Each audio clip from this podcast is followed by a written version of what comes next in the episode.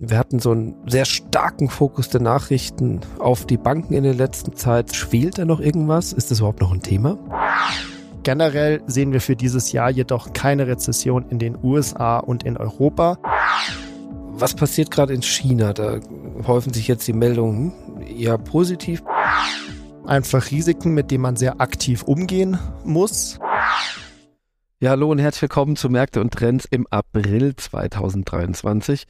Mein Name ist Jörg Graf und natürlich heute wieder an Bord und herzlich willkommen, Thomas Ott. Ja, herzlich willkommen auch von meiner Seite. Freut mich. Ja, das erste Quartal des Anlagejahres 2023 endete mit einem Beben in der Bankenwelt, würde ich mal behaupten. Zuerst meldete die auf Startup-Finanzierung spezialisierte Silicon Valley Bank im März Insolvenz an. Anschließend dann die Credit Suisse, die ins Straucheln geriet. Wie es ausging, wissen wir. UBS muss sie integrieren. Ähm, nun ist so ein bisschen Alarmbereitschaft an den Finanzmärkten.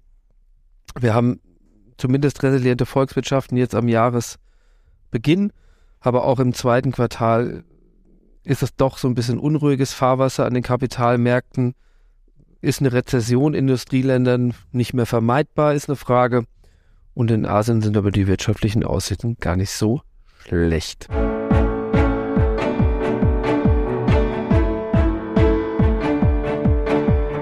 Märkte und Trends. Erfolgreich investieren und verstehen, was die Kapitalmärkte bewegt. Ein Podcast der MEAG mit Thomas Ott und Jörg Graf.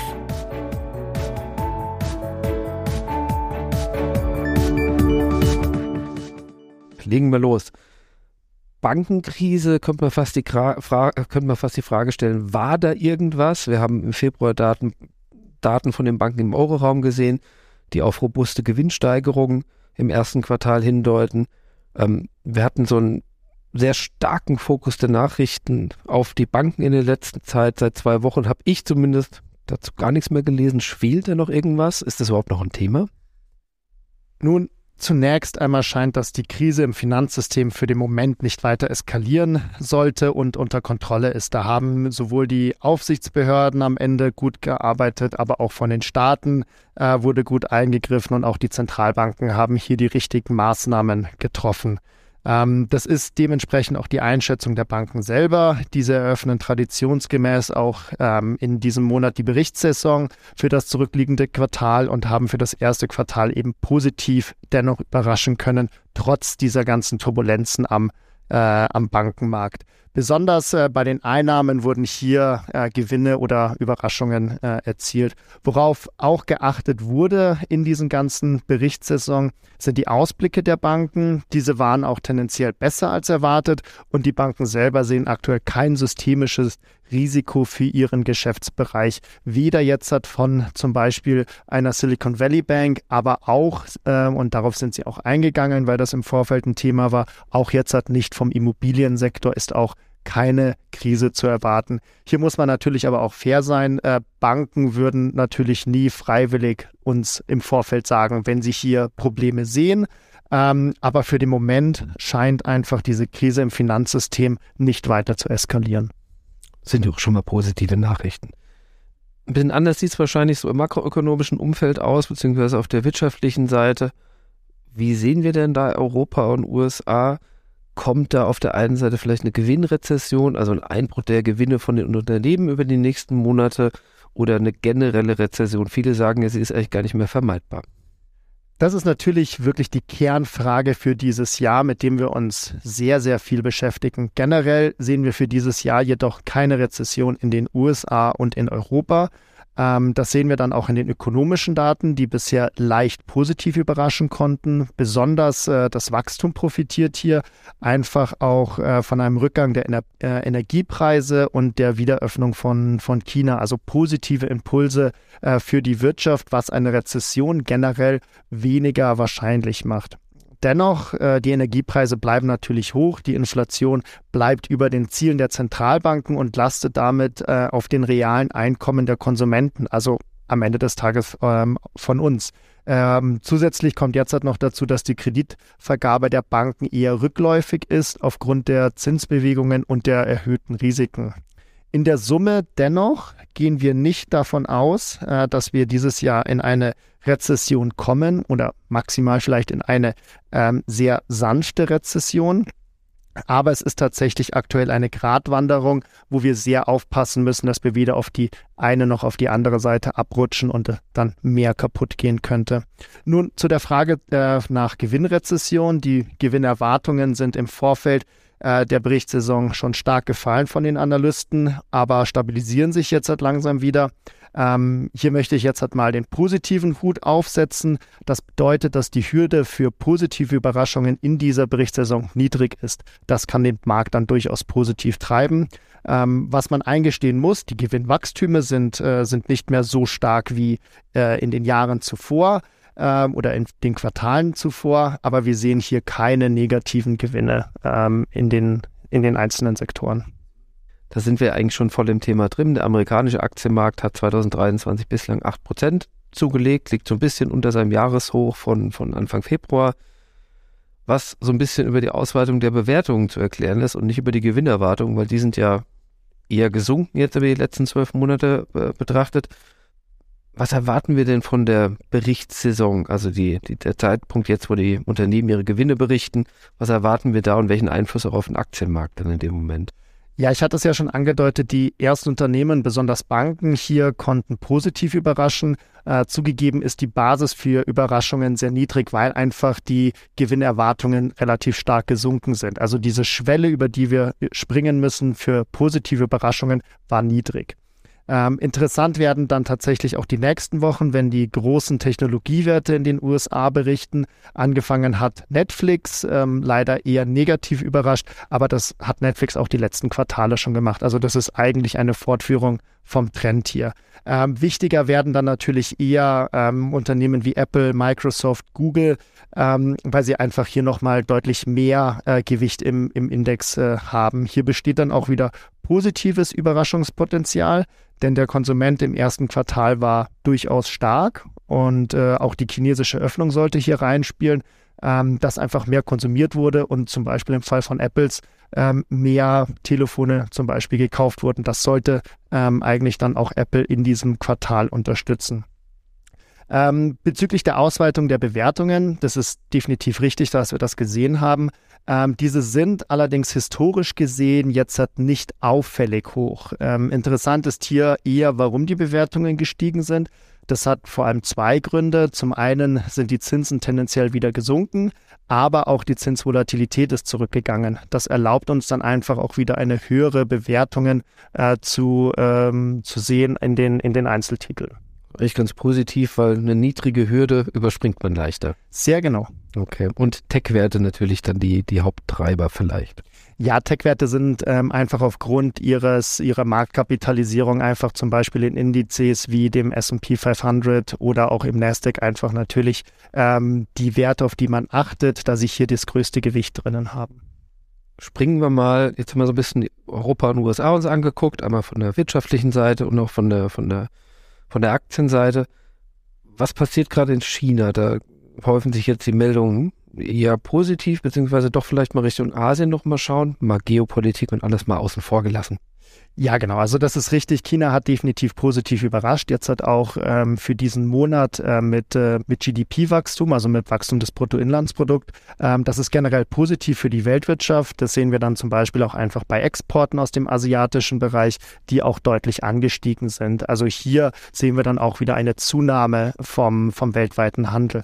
Ähm, das geht das so weiter, dann sollten wir positive Impulse für die Bruttoinlandsprodukte dieser Welt dann definitiv auch sehen. Ähm, negativ auf der anderen Seite wäre das ähm, dann aber auch der Zinsdruck nicht so stark zurückgehen könnte, weil einfach das Wachstum sich stabilisiert, wie wir vielleicht gehofft hätten. Also die Zinsen würden nicht so stark fallen, äh, wie vielleicht gehofft. Generell gilt aber, dass mehr Handel, mehr Kooperation in der Welt äh, durchaus gut für den Kapitalmarkt ist. Da stellt sich natürlich die Frage, ob da wirklich mehr Kooperation kommt, glaube ich, in dem Zusammenhang. Man darf natürlich ich glaube, die Risiken nicht ganz ausblenden. Wir müssen sie zumindest mal benennen. Also Geopolitik, Spannung, Russland. Ja, natürlich. Also es klingt jetzt halt alles sehr, sehr rosig, äh, wenn ich das so formuliere, aber natürlich gibt es in der Welt weiterhin diverse Risiken, die wir tagtäglich äh, begleiten und äh, die wir uns sehr genau anschauen. Ähm, Sie haben es angesprochen, einmal die Geopolitik, die Spannungen zwischen China und den USA, China und äh, Europa, auch man muss ja fast sagen, auch schon die Spannungen innerhalb von Europa. Wo möchte man eigentlich hin? Natürlich gibt es auch immer noch den Russland-Ukraine-Konflikt, der, der nicht äh, gelöst ist. Ähm, neben der Geopolitik äh, bleibt die Inflation ähm, noch hoch. Ähm, glücklicherweise sehen wir allerdings, dass die Inflation zumindest ähm, auf der Headline runterkommt oder sich stabilisiert. Was heißt auf der Headline? Ähm, also wirklich der Verbraucherindex, was man jetzt hat. Sieht also mit auch, Energie und. Genau, auch mit allen äh, volatilen Komponenten Energie und, und Lebensmittel. Ähm, und auch wenn ich vorhin gesagt habe, dass die Krise im Finanzsystem für den Moment nicht weiter eskaliert ist und unter Kontrolle scheint, aber natürlich ist das ähm, noch in den Hinterköpfen. Wir haben gesehen, wie volatil der Markt dann reagieren kann und sowas kann dann natürlich auch äh, eine Rezession auslösen. Zum Auge behalten. Ne? Genau, es ist ähm, einfach Risiken, mit denen man sehr aktiv umgehen muss ähm, und wo man auch einfach darauf achten muss, ähm, dass man, äh, dass man sie richtig preist und äh, das machen wir tagtäglich. Okay. Sie haben Inflation eben schon angesprochen. Die Kerninflation in den USA, also ohne Energie und Lebensmittel, ist ein bisschen angestiegen und liegt auch zum ersten Mal über dieser Verbraucherpreisinflation, also über der Inflation mit Lebensmitteln und Energie. Heißt das, dass die Zinsen doch noch langfristig hoch bleiben oder sogar noch steigen? Oder wie reagiert da eine amerikanische Notenbank drauf? Nun, das heißt zuerst einmal, dass die Zentralbanken aktuell wenig Argumente, eigentlich keine Argumente haben, die Zinsen materiell zu senken. Also ja, die Zinsen werden vermutlich erst einmal hoch bleiben angenommen, dass keiner diese Risiken, die wir vorhin besprochen haben, sich materialisieren. Wichtig ist jedoch zu betonen, für Kapitalanleger ist das nicht schlimm. Es ist potenziell sogar gut. Äh, bei hohen Zinsen erhalten Investoren hohe laufende Erträge, vor allem auch im Anleihebereich. Diese Erträge sind auch deutlich höher als äh, zum Beispiel auf einem Tagesgeldkonto, was aktuell stark in den Medien vertreten ist. So ist das Tagesgeldkonto vielleicht mit 2% verzinst. Ähm, auf deutsche Staatsanleihen mit zwei Jahre Restlaufzeit erhalte ich jedoch pro Jahr schon 3%. Also ein deutlicher Gewinn gegenüber dem Tagesgeldkonto. Und das Tagesgeld gilt sogar nur sechs Monate meistens. Genau, also noch mehr, wenn ich aktiv am Kapitalmarkt unterwegs also bin. Also kriege ich ja nicht zwei, sondern theoretisch einen, wenn ich noch ein halbes Jahr gucke, oder? nicht ganz genau, mathematisch. Genau, ja. man, man kann es vereinfacht so sagen, mathematisch ist es ein bisschen komplizierter. Mhm. Ähm, wenn ich aber natürlich noch etwas risikoreicher investieren möchte und zum Beispiel Kurzunternehmensanleihe Anleihen in Europa kaufen würde, dann kann ich bereits bis zu viereinhalb Prozent im Jahr erzielen. Das heißt, bei den hohen Zinsen aktuell, trotz einer Verzinsung auf dem Tagesgeldkonto, würden wir weiterhin empfehlen, lieber am Kapitalmarkt zu sparen als auf dem Konto. Okay. Springen wir mal zu den Rohstoffen. Wir haben einen Beschluss der OPEC-Staaten gesehen, und zwar die Ölforderung ab Anfang Mai einzuschränken und der Ölpreis reagiert natürlich prompt. Wie geht's hier weiter? Das ist natürlich in dem ganzen Dickicht Heizung erneuern, ja oder nein, natürlich eine zentrale Rolle. Zum einen natürlich der Ölpreis, zum anderen dann auch künftig oder auch jetzt schon so ein bisschen der CO2-Preis, der da künftig auch eine Rolle spielt. Aber Bleiben wir bei den Rohstoffen. Wie geht es da weiter jetzt zum Beispiel beim Ölpreis? Ja, also der Ölpreis ist tatsächlich angesprungen auf diese Ankündigung. Ähm, aber wir erwarten jetzt halt keine ausufernden Bewegungen, wie wir sie zum Beispiel beim Gaspreis letztes Jahr gesehen haben. Das sind ja dann die Ängste, die dann direkt wieder aufkommen. Ähm, Öl ist generell eigentlich auch ein recht volatiles Asset, also hat große Schwankungen in den Preisen. Ähm, aber selbst dieser Anstieg im Ölpreis ist jetzt halt noch im Rahmen vom historischen Kontext. Ähm, ja, Öl kann wieder vom Preis her steigen, aber wir erwarten jetzt halt hier nicht, dass es, ähm, wie gesagt, ausufern wird. Okay. In Summe kann man, glaube ich, sagen, es gibt so einige Faktoren, die so kurz- und mittelfristig so eigentlich aufzeigen, mit, mit positiven Vorzeichen eher aufwarten. Es gibt aber auf der anderen Seite natürlich auch geopolitische Risiken, die wir, glaube ich, alle in Medien täglich wahrnehmen, die eine Rolle spielen. Ähm, als langfristiger Investor, glaube ich, spielt das alles, dieses Tagesgeschehen ja gar nicht so eine Rolle. Genau, also man kann es tatsächlich in zwei Aspekte aufteilen. Einmal wirklich der kurzfristige ähm, Blick, wo man sagen kann, die Earnings, also die, die Gewinne von den Unternehmens, die, die sind durchaus noch positiv. Äh, das sollte den Markt treiben. Mittelfristig, ähm, ja, ist mit einer Verlangsamung der Wirtschaft zu rechnen. Langfristig ähm, sollte aber der Kapitalmarkt immer noch mehr Rendite erwirtschaften können als ein Tagesgeldkonto. Gut, das war's dann schon für dieses Mal. Vielen Dank, Herr Ott, wieder mal für, für den Einblick. Es hat mich sehr gefreut, wieder hier sein zu dürfen. Lieben Dank fürs Zuhören und viele Grüße aus München. Der Märkte und Trends Podcast der MEAG Munich Ergo Kapitalanlage Gesellschaft MBH dient Informations- und Marketingzwecken. Rechtliche Hinweise und weitere Informationen erhalten Sie in der Beschreibung des Podcasts oder im Internet unter www.meag.com.